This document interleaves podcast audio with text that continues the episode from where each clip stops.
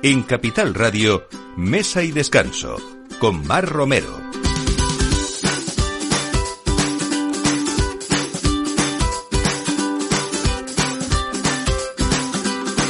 Buenos días, domingo 9 de octubre y aquí estamos poniendo la mesa en Capital Radio, en Mesa y Descanso, como cada domingo sugiriéndoles pues los mejores sitios para disfrutar y compartir, esos proyectos eh, vinícolas cada día más interesantes y afortunadamente en España algunos cada vez más grandes y sobre todo, bueno, pues eh, consejos, consejos para, para disfrutar, para comer bien, no solamente en el fin de semana, sino para practicar en casa, ¿por qué no? Hoy tenemos, bueno, pues un representante de esa gastronomía española y sobre todo madrileña con nosotros, que es Luis Suárez de Lezo, el presidente de la Academia de Gastronomía de Madrid, que viene muy bien acompañado. Aquí tengo un tándem hoy importante en este estudio, eh, que es Hugo Muñoz. Eh, eh, bueno, Hugo Muñoz se le conoce por muchos proyectos en Madrid, pero sobre todo hoy hablamos de ese proyecto tan personal que casi va a hacer un año, casi a punto de, cumplir un, año, Hugo Chan, mm, que bueno, decidió emprender esto para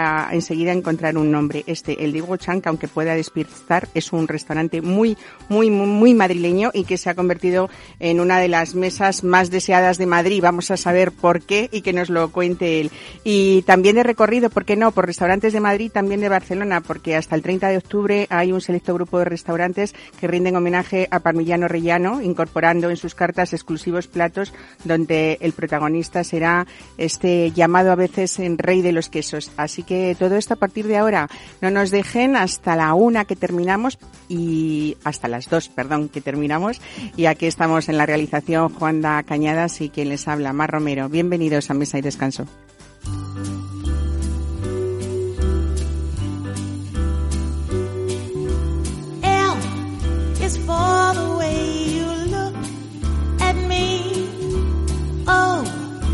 for the only. Mesa y Descanso, Capital Radio. Is very, very extraordinary. Is even more than anyone that you adore can love. It's all that I can give to you. Love is more than just a game for two. Pues bienvenidos a Mesa de Descanso, Luis Suárez de Lezo y Hugo Muñoz. Qué bien traer aquí o venir aquí con este tándem. Hoy me encanta hacer este programa. Eh, Luis Suárez de Lezo, aparte de presidente de la Academia de Gastronomía de Madrid, eh, eres un empresario. Todos dicen que con alma de grumet, lógicamente, eh, pero también que sabes preparar la mejor cocina en casa, ¿no? Bueno, ya me gustaría. No, no. Un aficionado más y sobre todo, yo siempre digo, la gente me pregunta, pero ¿por qué te gustan tanto los restaurantes? Todo el mundo tiene sus taras, hay gente que le gusta los coches, otros los relojes. Bueno, por eso eres el presidente de la academia, ¿no? me gustan los restaurantes y también me gusta cocinar en casa, sí. Bueno, lo que sí que es verdad eh, es que eres capaz, como buen grumet, de hacer cualquier recorrido y los kilómetros que hagan falta, ¿no? Yo tenía una persona muy cercana a mí que decía, hoy comemos fuera. Yo le decía, venga, ¿dónde? Y me decía, mm, Asturias. Y yo, ya, pero es que hay 400 kilómetros, no importa, madrugamos. Bueno, pues un poco así eres tú, ¿no? El, el, es supongo que de los que te desvías en un camino que no tienes prisas por llegar a tu final, sino mientras tanto ver qué, podemos encontrar a través de esos kilómetros, ¿no? Sin duda, o sea, todos los viajes eh, giran en torno a la gastronomía, toda la familia ya sabe que va a girar en torno a la gastronomía. Y siempre voy con prisa porque si no, no llego a comer, o sea, al revés, o sea, da igual donde estemos que tenemos que llegar a comer y a veces tenemos que ir con prisa. El mejor ejemplo para mí, por ejemplo, es Luis Lera en Castroverde de Campos, que yo voy a Francia y vamos a desviarnos un poco para ir. Y el desvío es en Valladolid con Zamora para comer en Luis Lera. da igual donde vayamos que pasamos por allí. Siempre es buen tiempo, ¿no? Pero desde luego con Luis ahora, a partir del otoño que empieza la, época de caza, yo creo que es uno de los grandes maestros, ¿no? Sí, sí, así y que todavía nos sigue defendiendo esa gastronomía que no a muchos les parece bien y quizá yo creo que es porque la han probado poco, ¿no? Vamos, a mí me parece un sitio fascinante, de lo más interesante que hay ahora mismo en, nuestro país y de una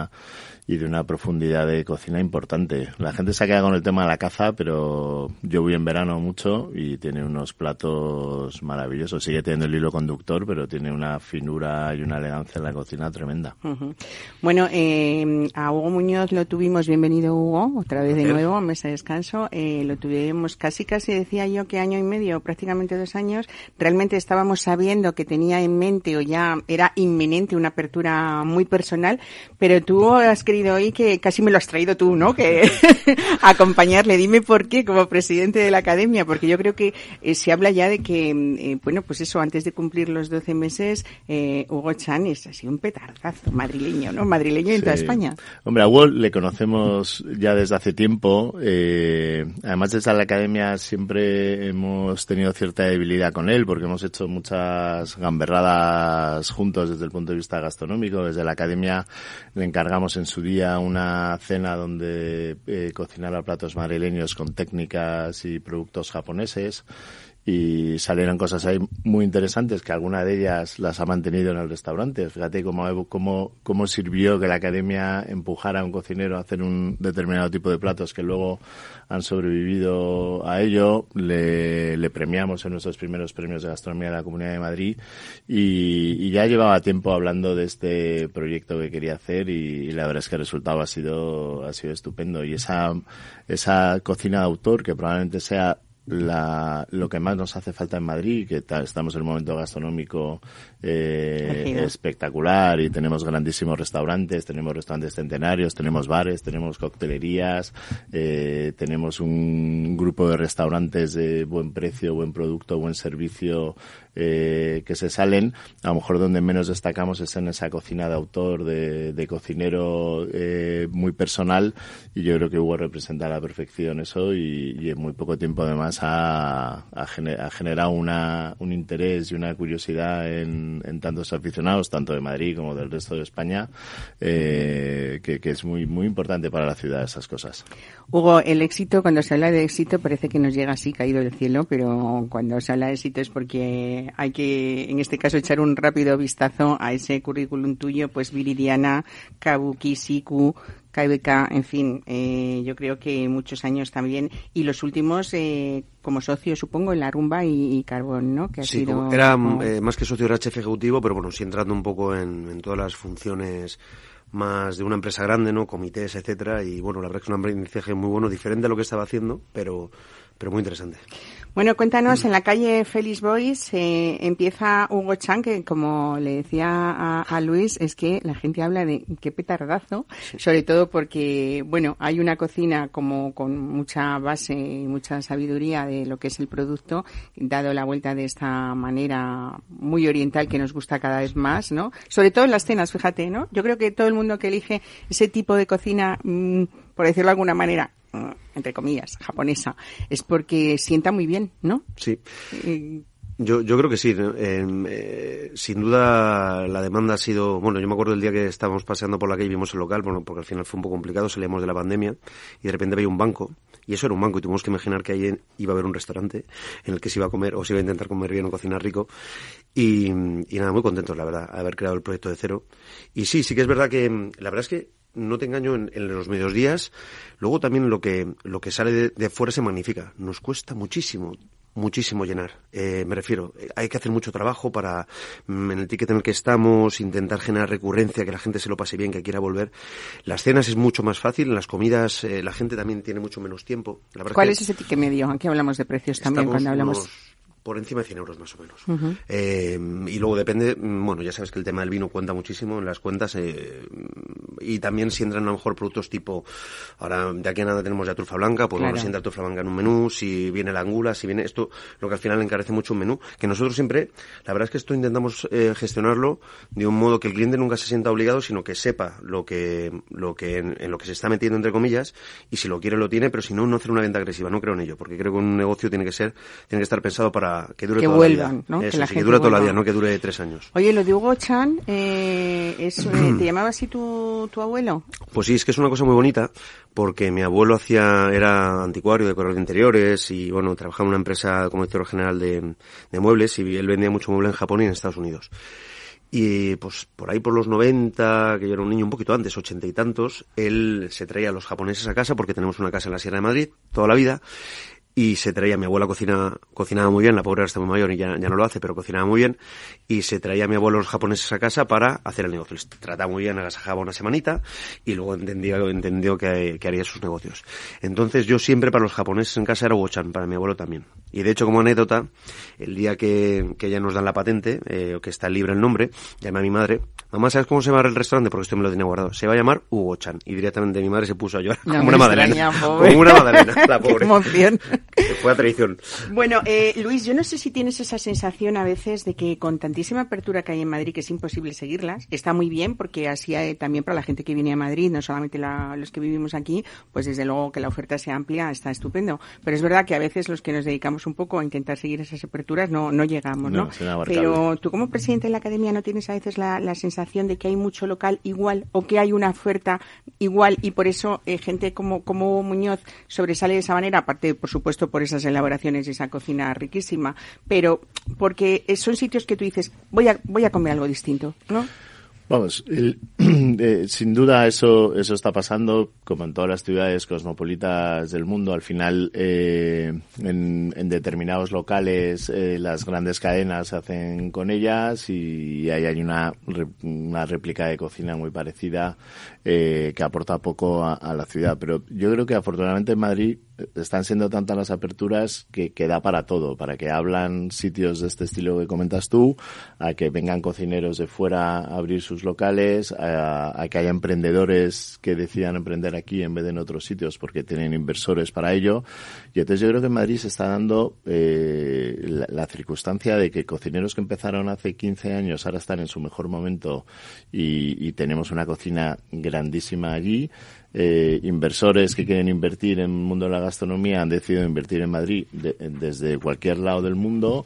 Los chefs internacionales también han decidido que Madrid es el siguiente sitio donde quieren abrir y los cocineros que no saben dónde emprender pero pueden hacerlo también eh, lo van a hacer aquí. Por eso estamos teniendo tantas aperturas, pero con una consolidación de todo el trabajo de los últimos 15 años muy importante.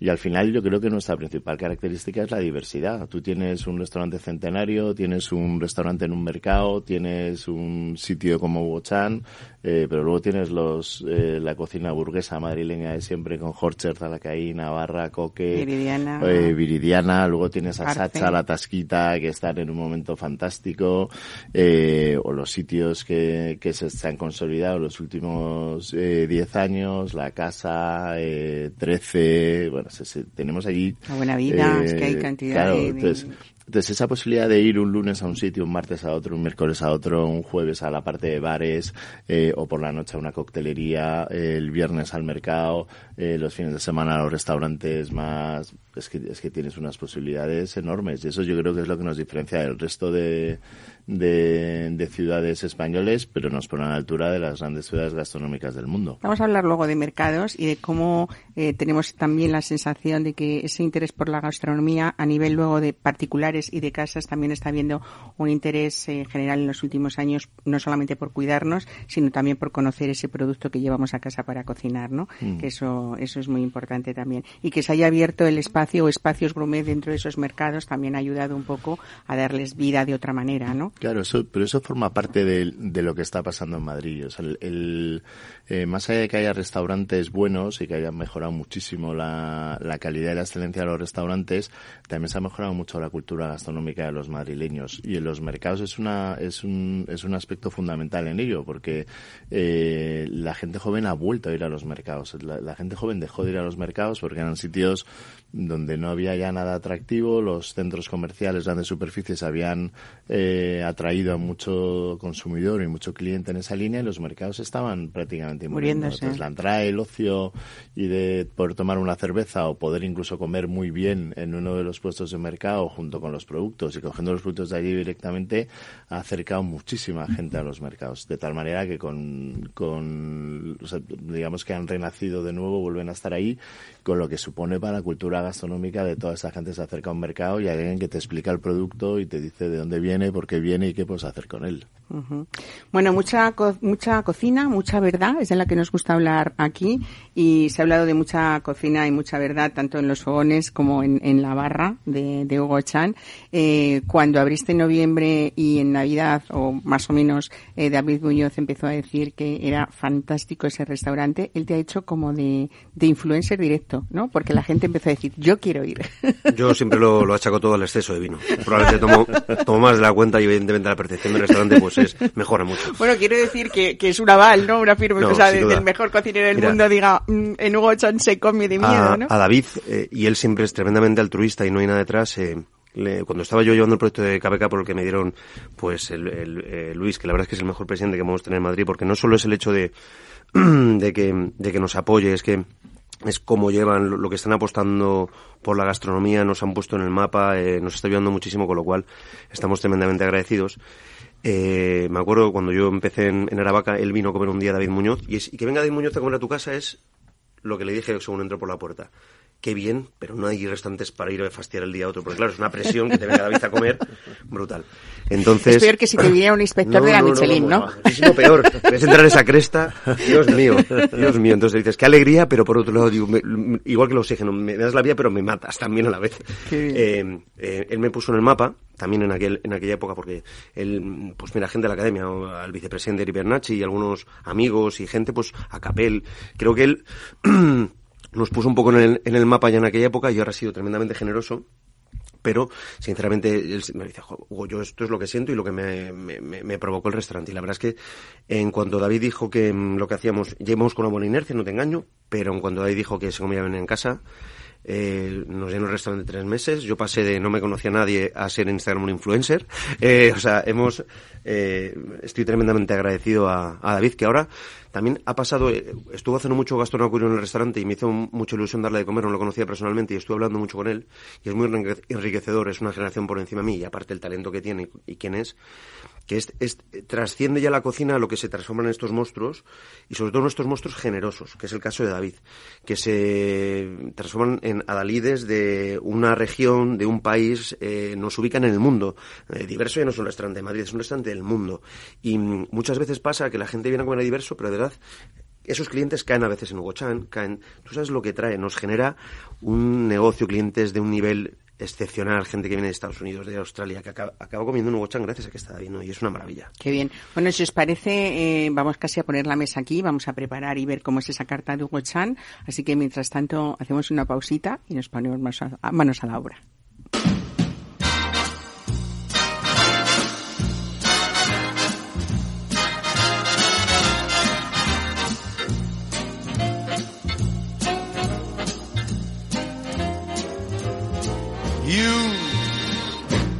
Driving me crazy. What did I do? Whatever did I do? My tears for you, they make everything hazy. Clouding the skies that used to be blue. How true were the friends who were near me to cheer me, believe me, they knew. But you, you were the kind who would hurt me, desert me when I needed you. Yes, you, you are driving me crazy. What did I do? Did I do to you?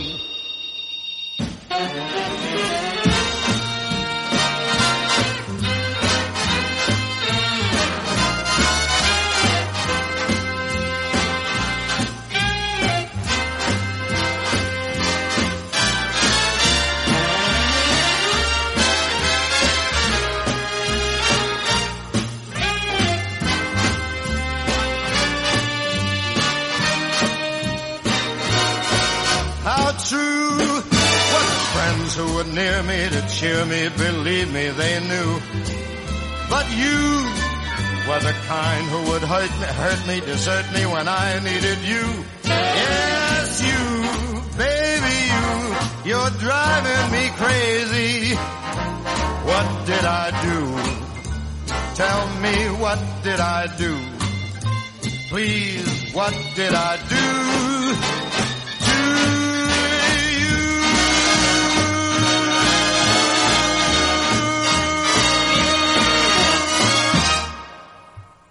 Pues aquí continuamos, ya hemos puesto la mesa, ¿eh? pero vamos a hablar también de ese protagonismo, eh, Luis Suárez de Lezo, que ha tenido Madrid y que está teniendo, en este caso concreto, a últimos de septiembre en, los, en Madrid, en, en The Best Awards 2022, porque había una gran expectación, perdón, este año por conocer la relación de esos 100 mejores cocineros del mundo, eh, que se dio a conocer en, en el Palacio de Cibeles de Madrid, pero es verdad que España ha vuelto a tener un gran protagonismo, 16 entre los 100 mejores, pero sobre todo 4 entre los 10 mejores, y, y mucho madrileño aquí también ya, ¿eh? Sí, sí.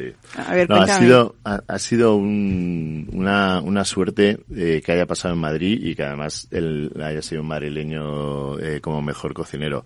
Porque se dan dos circunstancias. Una, tener al mejor cocinero del mundo en Madrid, evidentemente es el mejor embajador de, de la gastronomía de la región, po- mm, yendo por todo el mundo con ese título, por decirlo de alguna manera, con lo que eso significa atracción de aficionados a la gastronomía, que no solo comen en un sitio, sino que luego van a conocer la, la cocina de toda la ciudad y de toda la región, sino que lo que ha sido muy interesante es que durante cinco días han estado en Madrid eh, 40 periodistas internacionales de gastronomía de los medios más importantes que hay en el mundo eh, y, y una representación de los 100 mejores chefs que han estado cinco días también en Madrid comiendo y cenando. Yo he tenido la, la suerte de comer y cenar con diferentes periodistas a los que les iba contando cómo estaba la gastronomía madrileña, que más allá de casi morirme de tanto comer, porque claro, había que ir a todos los mejores sitios y yo ya no podía más, para que te hagas una idea, pero ha Imagino. sido, ha sido fascinante ver cómo han vivido la gastronomía de, de la ciudad y de la región, porque también fuimos a Aranjuez. O sea, eh, ha sido increíble. Y, y- y entonces cuando se despedían, siempre me decían, bueno, esto es increíble. O sea, pero qué maravilla de ciudad tenéis. Eh, hay un comentario muy habitual que me gustaba, oye, qué feliz es la gente en los restaurantes. Yo me quedé con eso porque unos venían de, de otras ciudades españolas, otros venían de París, de Londres y tal. Dice, "Mm, aquí se nota una alegría diferente, o sea, la gente es más feliz. Porque somos diferentes. y, y entonces se han, se han ido todos con una percepción, están escribiendo reseñas de la ciudad maravillosas y, y- y con una y con una proyección eh, muy importante porque realmente esto esto no es el, el final del camino, al revés, es el principio. Ahora Ahora es donde, o sea, ahora es cuando eh, yo creo que va a empezar a venir eh, aficionados importantes de todo el mundo y ahora es cuando realmente tenemos que crecer como ciudad gastronómica porque la exigencia va a ser mayor y necesitamos a los cocineros en su mejor momento para que la gente se lleve la mejor impresión posible. O sea, que esto está empezando realmente. Fíjate que esto es uno de los grandes cometidos o de los grandes trabajos que tenéis dentro de la academia, que habrá personas que piensen, estos son unos señores que se sientan a comer todos los días y ver cómo está el panorama y se ponen hasta arriba, ¿no? Pero no. es verdad que La aquí hay un trabajo importante detrás. La ¿no? Academia es una corporación de derecho público que, que asesora a la administración en las acciones que hace relacionadas con la gastronomía.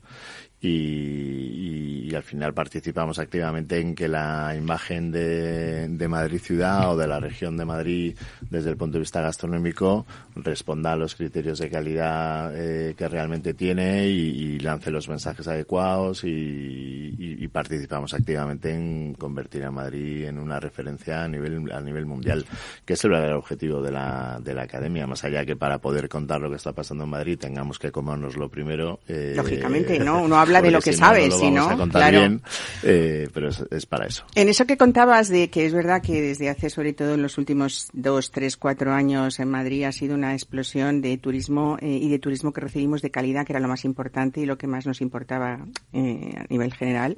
Eh, no es que quiera yo entrar en la polémica de rivalidades de ciudades, pero en todos estos cocineros que estamos recibiendo, incluso para crear negocios dentro de, de- de Madrid, hay incluso mucho cocinero tradi- tradicional o, o de familia cocinera que, que está implantando su o pensando implantar su, su negocio aquí en Madrid. Supongo que porque entenderá que ese estudio de mercado se ha hecho de alguna manera bien, ¿no?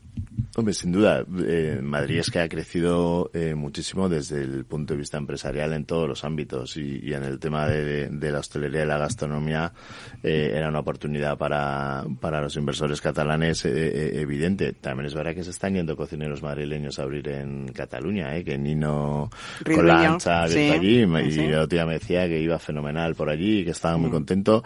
Yo creo que la, la, la relación gastronómica entre Madrid y Barcelona es de, de, de, todos los estos menos de rivalidad. Exactamente. O sea, hay una, Hugo, y de unión... cocineros, que hay una unión eh, que, que, como está diciendo Luis, antes yo, no sé, no recuerdo, años 80, años 90, en los que a lo mejor alguien no daba su formulita, ¿no? Porque no vaya a ser que me la copien. Sí. ¿Cómo ha cambiado ese panorama de generosidad, de solidaridad y de buen rollo que podemos decir entre de vosotros, modos, ¿no? Como decía mi profesor de física, la, la fórmula, si no la sabes aplicar y no la aplicas todos los días, no vale nada. Con lo cual, que tener una receta no tiene sentido si no tienes las narices de levantarte todos los días, hacerla, hacerla bien, con sonrisa. Entonces esa es la clave un poco.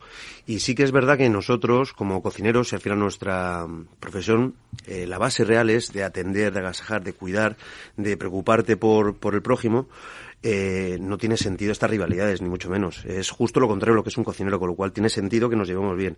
Yo, por ejemplo, con Cataluña tengo una relación buenísima, aparte que me formé como cocinero una época con Paco Pérez en Miramar. Bueno, realmente un restaurante que asesoraba, pero Paco me parece un grandísimo cocinero. Y la cocina catalana, quiero que cualquier... En mi época, cuando nos estamos formando, tienes que pasar por País Vasco, por Cataluña, obligado. Ahora yo creo que ha variado más el mundo y eres más amplio. En España se hace mucho mejor, puedes pasar eh, con 25 años ahora para formarte por muchos sitios más, pero ahora obligado. Entonces, mira, nosotros tuvimos además, de hecho, la oportunidad con Luis, que fue un orgullo, de pues un cocinero que a mí me encanta, uno de mis cocineros favoritos de Barcelona, Jordi Vilá, que aparte es amigo y le quiero mucho, eh, de que me abriera las puertas de Alquimia, Alquimia, que es un restaurante fantástico, aparte que es precioso. Ayer, se lo, ayer de hecho hablaba con él y le decía, joder, es que tienes el restaurante más bonito de Barcelona, me encanta.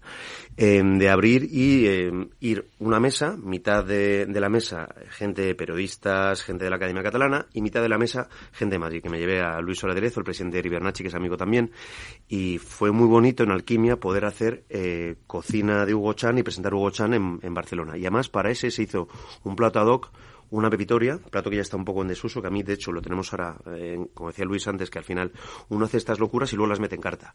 Pues hicimos una pepitoria madrileña vista como un suquet, como tiene esa ligazón con almendra y azafrán, recuerda, puede recordar un suquet, hicimos ese plato ad hoc para, para aquel, aquel evento que se ha quedado en la carta de Huachán y ahora está. En el restaurante se puede disfrutar. Bueno, decía yo de haber puesto la mesa, cuéntanos esta mesa, ¿cómo es la carta de Huachán? Pues mira, la carta de Huachán es, tenemos, mira, sinceramente, hay una carta por que alguien tenga algo a lo que agarrarse. Pero realmente lo que pasa en Hugo Chan es que todos los días cambiamos platos, todos los días. O sea, a lo mejor es ponernos en tus manos cuando Sí. vayamos, ¿no? Mira, por ejemplo, ahora, hoy, ayer entró una, un curry de Paloma Torcaz con un escabeche de sus traseros, el modo de que, bueno, tratando que las lentejas se comen con guindilla, pues esa parte de vinagre hemos hecho un escabeche con los traseros para refrescar y bueno, la cuestión es que ha entrado Paloma. Eh, tenemos ahora setas. Eh, nosotros no miramos de lado la temporada, sino que nos enfrentamos a ella y, y cambia muchísimo la carta y además creemos que con el cliente recurrente es muy importante hacerlo. Y también por un motivo más, más importante si cabe, que es que nosotros nos lo tenemos que pasar muy bien para que el cliente se lo pase muy bien. Entonces el otro me decía, joder, Hugo, qué guay que cambies la carta tanto. Y digo, si luego más por mí que por ti, no te creas. Fíjate que estabas hablando de la pepitoria, pero estoy leyendo aquí, por ejemplo, un lenguado eh, con Menier de Yuzu, ¿no? Y tú dices, o sea, es que son palabras que me suenan a esa cocina clásica y no podía reconvertirse mmm, más extrema en el buen sentido de la palabra, ¿no? Para hacer lo que, lo que se hace en Sí, Chan. sí que es verdad, porque mira, eh, se tilda eh, muchas veces a los restaurantes japoneses, aunque yo eh, es un restaurante especial o personal, llámalo como quieras, ¿no? Pero siempre un nexo con Japón.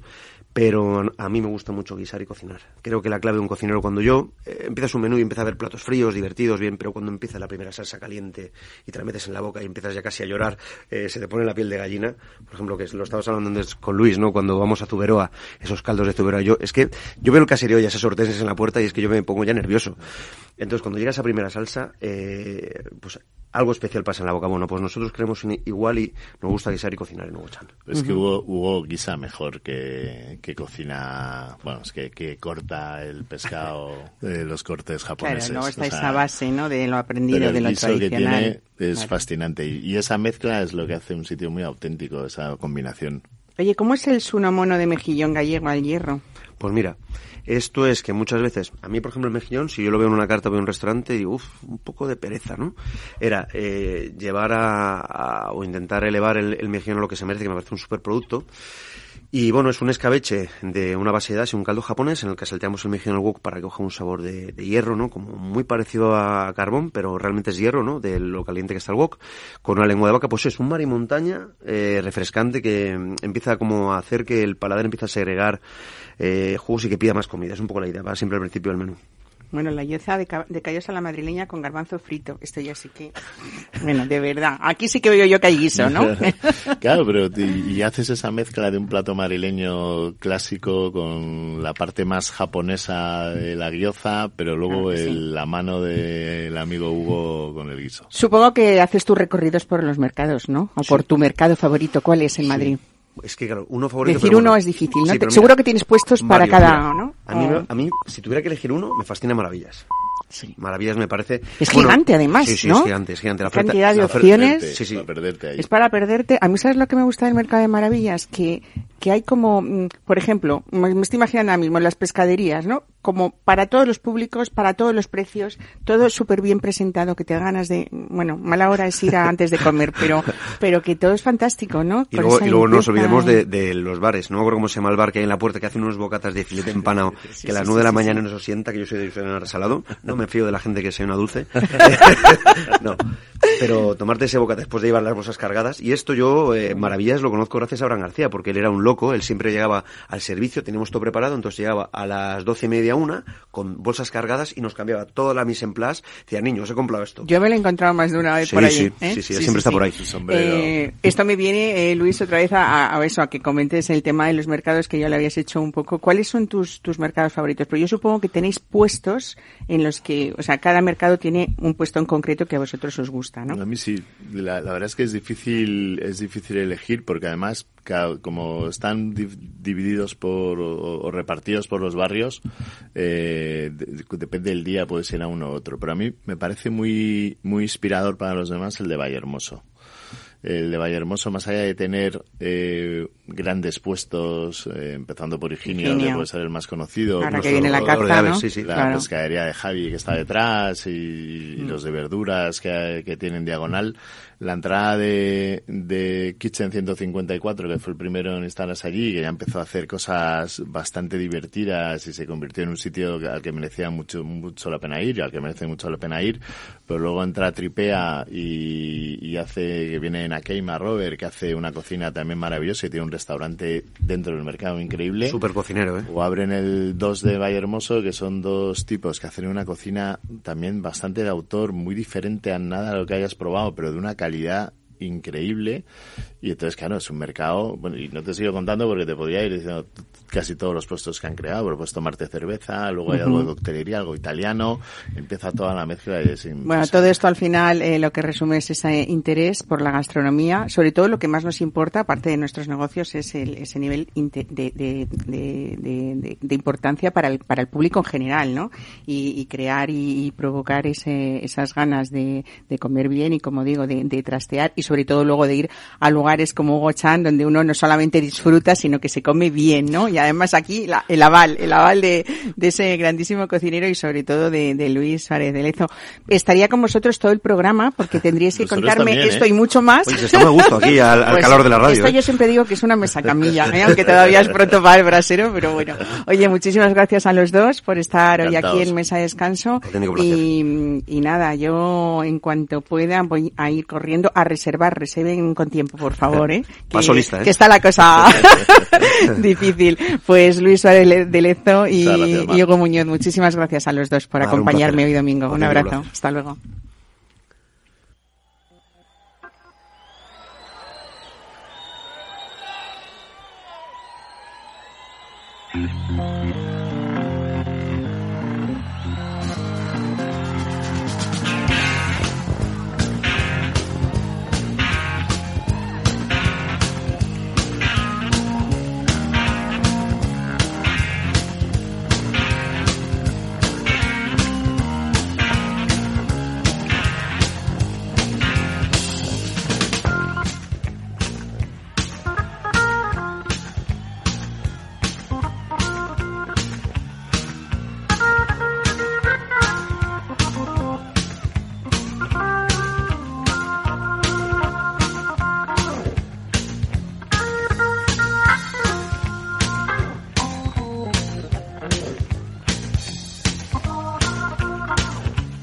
Mesa y Descanso con Mar Romero.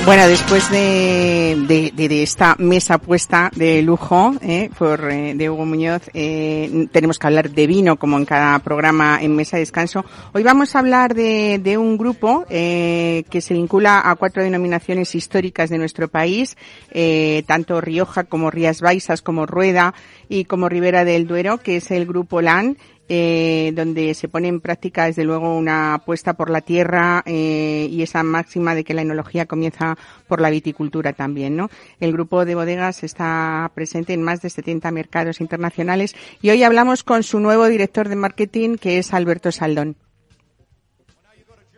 ¿Cómo estás? Muchísimas gracias por la invitación. ¿Qué, tal? Buenos días. mesa y un ratito de descanso contigo hoy aquí. Qué bien. Bueno, la próxima te espero yo aquí en esta mesa, ¿eh? que será mucho más, más divertido y sobre todo delante pues de una copa mm, yo creo que me da igual que me pongas Santiago Ruiz, que me pongas Lan, que me pongas Aura de Rueda o Marqués de Burgos. Podemos hacerlo, podemos hacerlo poco a poco y empezar por un blanco que, que nos refresque el espíritu para luego pasar a, a, los vinos tintos que tenemos tanto en, en, Rioja, donde está nuestro corazón y nuestras raíces, o, o en la denominación eh, Ribera del Duero, donde también sabes que, que trabajamos. Será un placer que descorchar una botella y compartirla contigo, y no solamente contigo, sino también con, con tus oyentes. Y por supuesto, eh, permíteme que, que, extienda la invitación para que visitéis algunas de nuestras bodegas, que es un, que es un plan muy divertido. Pues vamos a ir hablando poquito a poco de eso, Alberto. Primero yo, perdóname, porque lo primero que tenía que haber dicho es felicidades, desde luego, por, por ese nombramiento que, que viene a decirme, imagino, pero me lo vas a contar tú,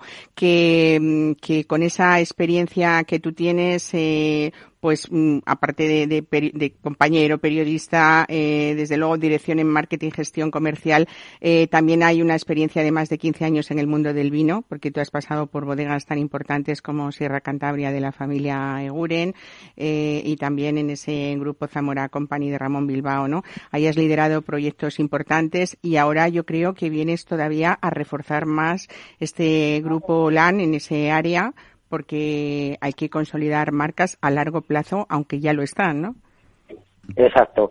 Bueno, muchísimas gracias por esta, por esta introducción. Tú sabes que cuando se entra en el mundo del vino es difícil salir. Yo estoy muy orgulloso de, de, mi, de mi profesión, que es ser plumilla, que es ser periodista. eh, los medios es un, un trabajo apasionante pero caí en, pues no voy a decir en una marmita, pero caí en una, en una barrica de vino y me enamoré, me enamoré de este, de este, de este sector porque me acercaba a la tierra, me acercaba también a algunas raíces de mis familias que estaban vinculadas con la agricultura y una vez que caes en el mundo del vino, y tú lo sabes bien, como una de las periodistas gastronómicas más importantes de este país, bueno. pues es difícil salir. Yo tuve la suerte también de que me enamoré y vine a, a La Rioja, y en este momento, siendo castellano, yo soy nacido en Valladolid con un antecedente en la Ribera del Duero, caí en, en Rioja, que es una denominación importantísima por la historia, por el antecedente, el, el arraigo y la arraigambre que hay en, en este mundo, eh, pues la verdad es que la verdad es que caí enamoradísimo, enamoradísimo, enamoradísimo de esta de esta región. Uh -huh. y, y bueno, pues ahora, como tú muy bien has dicho, eh, LAN es parte de un grupo empresarial importante en el mundo del vino que es Sogrape, es una empresa portuguesa con las raíces en, en este caso en, en Porto, en el Douro, y desde hace dos años empezamos a trabajar aquí en, en Rioja por desarrollar estas marcas. Y, y mi cometido en este tiempo es ese, es el, yo digo, como el renacimiento de LAN, una marca conocida, con unos vinos de una calidad fascinante. Y bueno, pues tenemos este reto y esta ambición de actualizarla y de acercarla al consumidor, porque yo creo que el consumidor está deseando disfrutar de nuevas marcas y de nuevas experiencias que les permitan descubrir pues eh, nuevos vinos que les hagan disfrutar de, sus amigos y de los, de los nuevos paisajes también. Alberto, además dentro de ese gran grupo que es LAN, con proyectos desde luego de largo alcance, hay desarrollos de marcas premium a nivel global, pero yo, por ejemplo, eh, también algunas como ediciones limitadas, a mí siempre recuerdo hablando de LAN, ese LAN a mano, no sé si ha salido ya, podemos hablar en el mercado del 2019, pero es que el 10, el 18 era, vamos, algo, un tinto pues contundente, con mucha personalidad y sobre todo un tinto atrevido que se dice, ¿no? Porque sí que habéis ido dando la vuelta en esas eh, marcas que uno la tenía, las tenía en la cabeza como, como tradicionales, pero luego hay referencias que, que han sido toda una sorpresa en los últimos años, ¿no? Exacto, al final tú conoces bien Rioja o muy bien Rioja y LAN fue una marca eh, que en los años 70 a mí me gustaba mucho un eslogan o una frase que decían que era Rioja Contracorriente. Fue una de esas marcas que revitalizó, permíteme decirlo así, la denominación con una visión más global. Eh, por supuesto, siempre hemos mantenido nuestra gama de vinos tradicionales, el crianza, el reserva, la gran reserva, pero LAN supo hacer suyo algo único, que es Viñalanciano. Viñalanciano es un pedacito de cielo en la tierra, como digo yo, ¿no? Son 72 hectáreas de viñedo ubicadas en un meandro alrededor del río Ebro que lo, que lo circunda y es donde producimos algunos de los vinos voy a decir, como más especiales de la casa. Y uno de ellos es Lana Mano, que como tú dices, ya ha salido el año 2019 al mercado y, la verdad es que es una gozada. Allí tenemos una viña en la que trabajamos las variedades más tradicionales de Rioja, que son mayoritariamente tempranillo, pero también tenemos gracianos, tenemos garnacha, tenemos algunos corros, algunas pequeñas zonas de, uva blanca con la viura. Y la verdad es que es un terroir privilegiado y de ahí salen pues esta colección de vinos que termina en Culmen, que es el gran vino, eh, el estandarte de la bodega, pero que, como tú muy bien dices, el viñalanciano tradicional reserva, que es un, nombre que seguro que muchos de tus eh, oyentes reconocen, o lana mano, son vinos deliciosos. Y además vinos actuales, que nos permiten disfrutar de la gastronomía que tenemos, pues, por ejemplo, en Madrid, tan, tan, tan, tan eh, global, que lo puedes mezclar, que lo puedes maridar, vamos a decirlo así, o combinar con, con gastronomía internacional. Y aquí en Rioja, donde estamos nosotros, pues qué voy a decir de las tradicionales eh, almuerzos de patata riojana o unas chuletillas en el campo con una botella de, de lana a mano, no es un mal plan. Desde luego. Alberto, por hablar de otra zona, a mí me vas a, dar a elegir, en este caso que tengo yo el corazón partido entre lo madrileño y lo gallego, y desde luego hablamos de Santiago Ruiz, que también está en esa zona del Rosal de, de la denominación de origen de Rías Baixas, que además es un nombre que se ha considerado siempre Santiago Ruiz, el padre de la, de, del Albariño, y ahora Rosa Ruiz, su hija, pues tiene ese, ese legado y es una grandísima continuadora de, de la labor de su padre, ¿no? Sin duda, eh, yo creo que el desarrollo del mundo del vino en España todavía es, es, es, muy pequeño, es, que estamos casi aprendiendo a andar, ¿no? Comparado con otros países que, que nos llevan un poquito de ventaja en, la experiencia. Rías Baixas es una denominación muy joven y por eso tú decías muy bien que tuvo un padre y ese padre fue Santiago Ruiz y hoy su hija Rosa Ruiz continúa ese legado que seguro que, muchos reconocemos en esa etiqueta que tiene dibujado el mapa, de cómo, llegar, de cómo llegar a la boda, al enlace y que es tan representativo de esta de esta denominación. Rías Baixas para mí tiene la joya de la corona en cuanto a las variedades blancas españolas, y fíjate que nosotros trabajamos en otras denominaciones, pero el albariño para mí es la uva reina, eh, la aceptación y el reconocimiento que tienen los mercados internacionales es increíble. A veces nosotros pensamos en otras uvas internacionales como puede ser la Viognier o la Chardonnay o la Sauvignon Blanc y tenemos aquí una joya que es la albariño y en este caso pues eh, tenemos la suerte que al trabajar en el Rosal, que es una de las zonas eh, diferentes que hay dentro de la denominación Rías Baixas, pues tenemos mucho albariño, pero también otras pequeñas variedades, como la trisadura, la loureiro, que nos dan, bueno, pues ese, ese pantón de aromas y sabores que hace tan complejo y especial Santiago Ruiz, que además es una bodega preciosa, ¿eh? Eso sí que es un diamantito y un capricho que tenemos ahí ubicado cerquita del Atlántico, cerquita del océano, que, que decirte con un poquito de empanada, unos Mm, unos mejillones, unas se nota que eres es muy gastronómico. Bueno, Alberto, ya para terminar, pero nos habías empezado a decirnos que qué importante para conocer cada uno de vuestros vinos y de vuestras denominaciones de origen es acercarnos siempre. Es una buena época ahora en otoño a estas, a estas bodegas. ¿Hay alguna manera de que eh, cuando hayamos despertado la curiosidad de nuestros oyentes digan cómo me acerco a, a- a Rueda Aura o, o a Santiago Ruiz o, o a Lán o a Ribera del Duero con Marques de Burgos? Bueno, sin duda las puertas de nuestras casas están siempre abiertas. eh, a través de nuestra página web en, en bodegaslam.com pueden encontrar la información sobre el proyecto de no turismo. España es un país de turismo y yo creo que en las regiones en las que hacemos vino, pues tenemos turismo de vino, que al final lo podemos llamar enoturismo como, o como queramos.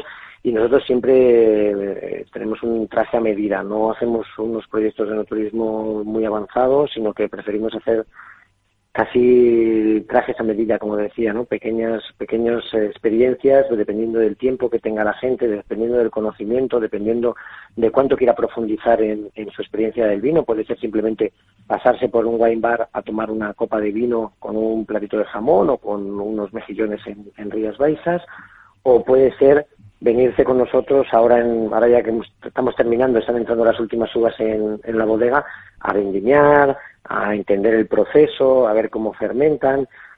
Somos una casa con las puertas abiertas para recibir a todo el mundo, pero sí que es verdad que la mejor forma es contactar directamente con nosotros y, y solicitar ese traje a medida que, que podemos ofrecer en, en las bodegas, porque nos parece que lo más importante dentro de un sector tan importante, en- tan, tan atomizado como es el agroalimentario, en el caso de las bodegas en particular, es que la gente conozca nuestra, nuestra forma de trabajar, porque somos, vuelvo a lo mismo, somos agricultores, somos artesanos del vino y trabajamos con muchísimo esfuerzo para que en cada botella de vino que se descorcha en cualquier parte del mundo, como tú decías, en los más de 70 países en los que trabajamos, haya una representación de ese trabajo, de ese esfuerzo y de ese cariño que ponemos en cada, en cada botella. Así que, que vengan, tú es- la primera, por favor, que estés por aquí. Eso te lo prometo. Con tu equipo y con las personas que quieras. Fenomenal. Muchísimas Y gracias. Elige, elige, ¿eh? Eh, Galicia, Rioja. Bueno, yo elegiré eh, donde esté Alberto Saldón, porque me lo va a contar también, ¿eh? que me va a parecer que, que yo soy parte de,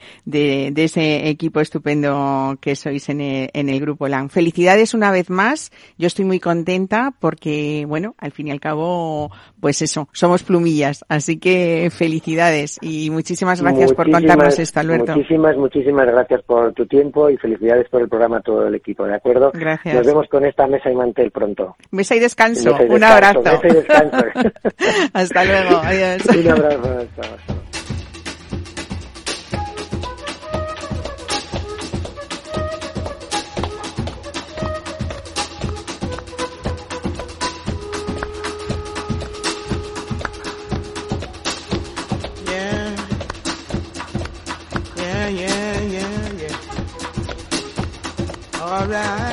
Pues les decía al principio del programa que desde hace ocho años el Festival del Parmigiano Reggiano brinda a los amantes de la gastronomía italiana una ocasión única para conocer un poco mejor este gran producto con denominación de origen protegida.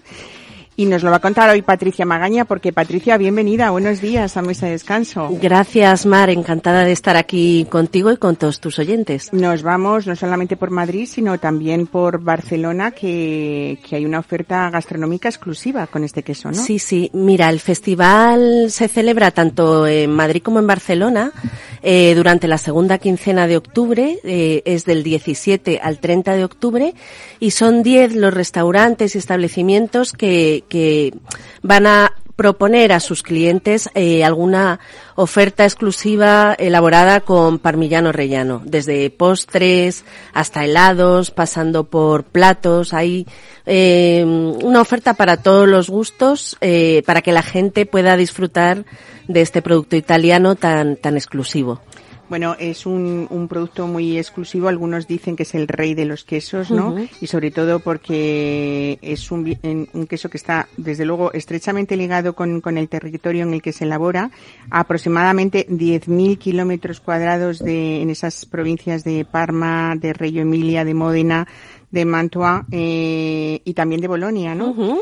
Pero sobre todo es porque hablamos eh, de condiciones muy particulares, de elaboraciones muy particulares y de una historia que tiene ya pues muchos siglos, ¿no? Sí, sí. Mira, el parmigiano rellano, eh, sus orígenes son de hace 10, 10 siglos.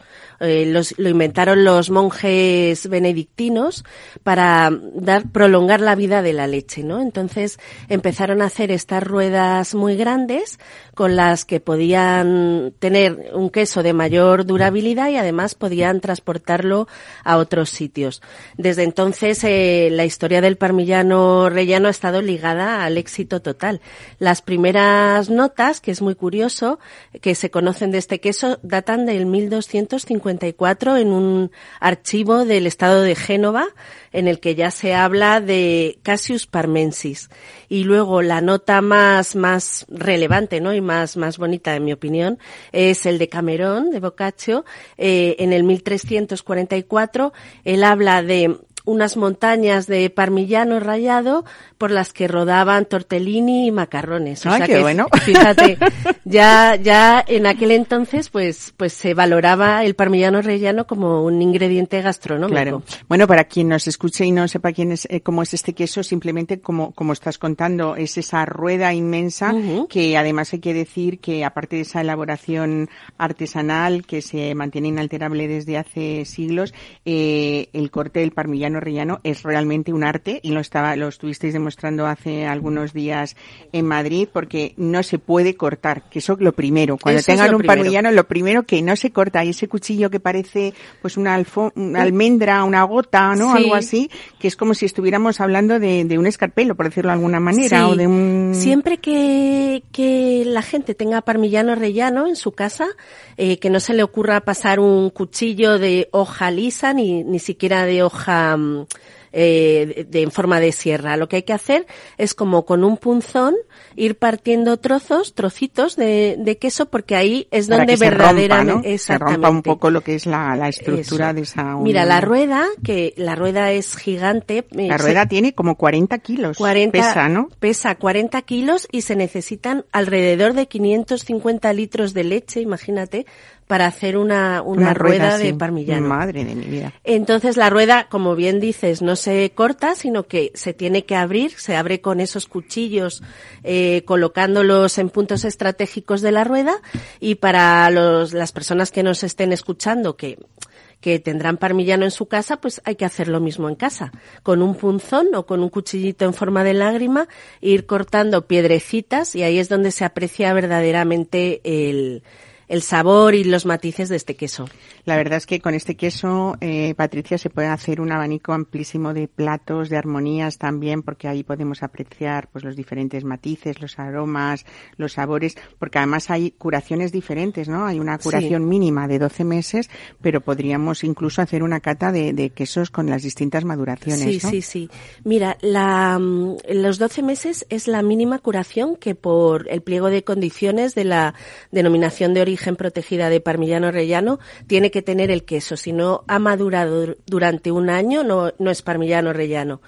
Y es el, el mínimo, o sea, el, el mínimo tiempo eh, de curación máxima que tiene cualquier queso de denominación de origen. O sea, que es la, la, la mínima duración más prolongada de todos los quesos con denominación de origen. Entonces, tenemos quesos eh, desde los 12 a los 20 meses más o menos, que son como de aromas muy delicados, muy, muy aptos para ensaladas, para platos fríos. Luego tenemos de 20 a 26, que es el más típico, el que encontramos en los supermercados. Es como la maduración más adecuada, Esa podríamos es, decir. esa es la ¿no? más típica, la que se encuentra más fácilmente, pero si te soy súper sincera, que no se moleste ninguna quesería italiana, a mí me encanta el de 36. Hasta 48 podría ser, Hay ¿no? más de 48, de hecho el año pasado se hizo un sorteo benéfico, una subasta benéfica y se sorteó un queso de 72. Madre mía, Sí, 72 sí. meses de Va curación. madurando, cambia muchísimo las propiedades. Bueno, yo te diré que a mí los quesos viejos me encantan, con lo cual supongo que hay un abanico eso de aromas, de texturas diferentes, de, de sabores. Y bueno, en este festival que como bien decías empieza el día 17 Ujú. hasta el 30 de octubre, eh, tanto en Barcelona como en Madrid, 10 restaurantes en cada una de, de- de estas capitales, eh, van a hacer bueno, sus versiones que se pueden ver a través de una página web, imagino, ¿no? Eh, los platos, o sea, la gente tiene, sí, tenemos la, la relación de, De restaurantes. de restaurantes. Eh, son 10 en Barcelona y 10 en Madrid. Y los platos cu- tienen que ir a los restaurantes y que la, el chef o el, o el personal de sala les, Les cuente, ¿no? explique qué platos eh, presentan o tienen ellos eh, dentro del festival. Luego los propios restaurantes eh, pueden presentar sus platos a concurso porque a fin- al final de todo el festival se hace el mejor plato. El año pasado fueron ganadores eh, Agreste de Barcelona con un postre, un postre muy curioso, eh, con helado de parmigiano rellano con un toque salado y Gianni Pinto de Noi eh, con su parmigiana bien conocida. Bueno, para terminar podemos decir que esos maridajes que siempre decían tradicionalmente que no te las den con queso, a mí particularmente más que con tinto, pero esto es un gusto personal, me gustan mucho los quesos con vino blanco, pero te diré que esa salinidad del parmigiano rellano me encanta ahora que estamos ya algunos eh, todavía en la hora del aperitivo y otros ya comiendo, pero eh, me encanta con, con, con, un, con un generoso, un Sí. oloroso, un amontillado o incluso un fino, eh, me parece una mezcla Sí, bastante apetecible, ¿no? Ah, Es una mezcla explosiva y maravillosa y muy nuestra, además, que eh, yo animo a la gente que combine el parmigiano rellano con lo que le dé la gana, que no solo se puede comer rallado, que es lo más típico, ¿no?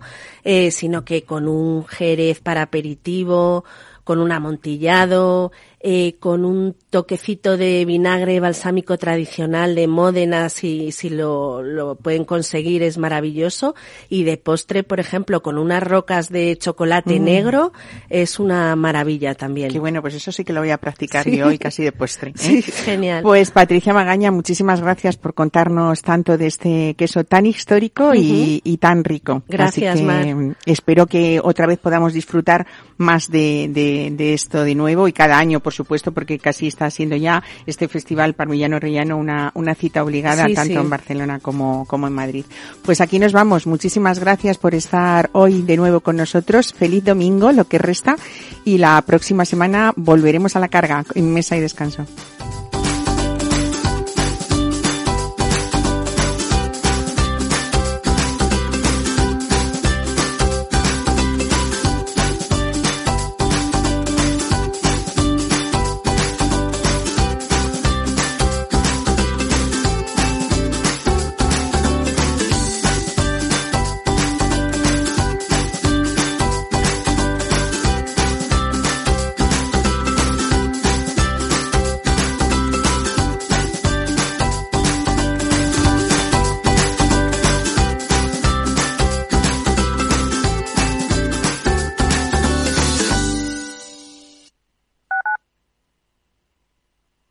Capital Radio Madrid, 103.2.